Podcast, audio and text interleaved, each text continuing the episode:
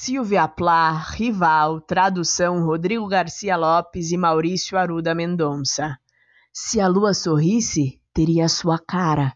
Você também deixa a mesma impressão de algo lindo, mas aniquilante. Ambos são peritos em roubar a luz alheia. Nela, a boca aberta se lamenta ao mundo. A sua sincera, e na primeira chance faz tudo virar pedra.